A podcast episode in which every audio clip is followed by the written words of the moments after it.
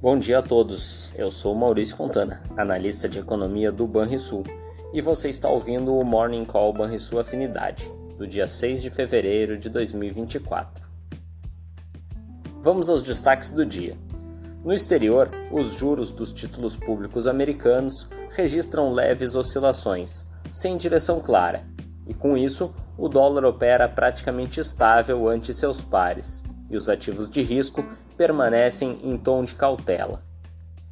Na agenda internacional, teremos dados de vendas no varejo da zona do euro em dezembro e nos Estados Unidos, mais diretores do Fed terão eventos públicos.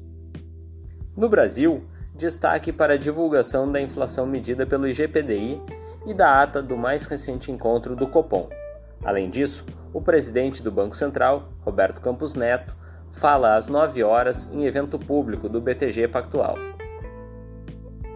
Nos mercados no início desta manhã, até o momento, as bolsas internacionais exibem sinais de cautela, mas sustentando os patamares elevados recentes.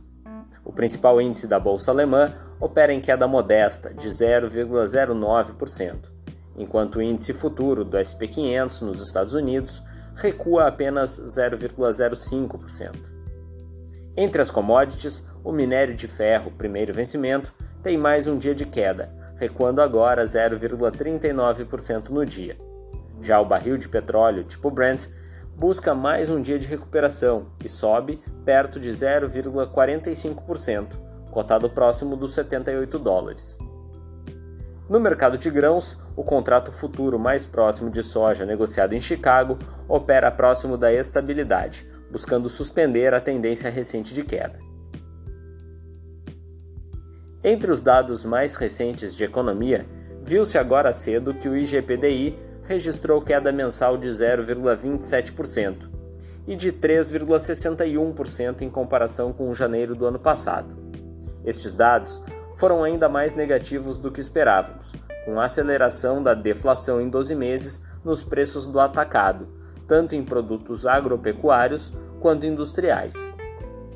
Entretanto, o componente de preços ao consumidor do IGPDI subiu mais do que se previa, avançando 0,61% no mês e 3,36% em 12 meses.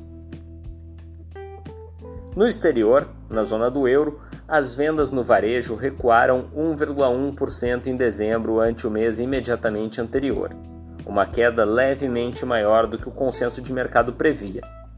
Por outro lado, na Alemanha, os pedidos à indústria surpreenderam positivamente, ao crescerem 8,9% em dezembro ante novembro, quando a expectativa era de queda marginal. Este forte aumento teve como destaque a recuperação dos pedidos para os setores de bens intermediários e bens de capital. Por fim, nos Estados Unidos, ontem, o índice de gerentes de compras do setor de serviços atingiu 53,4 pontos, segundo o ISM. Esse ritmo mais forte de expansão superou as expectativas dos analistas, que esperavam 52 pontos. Você ouviu o Morning Call e sua afinidade, com as informações mais relevantes sobre economia e investimentos no início do seu dia. Bons investimentos a todos!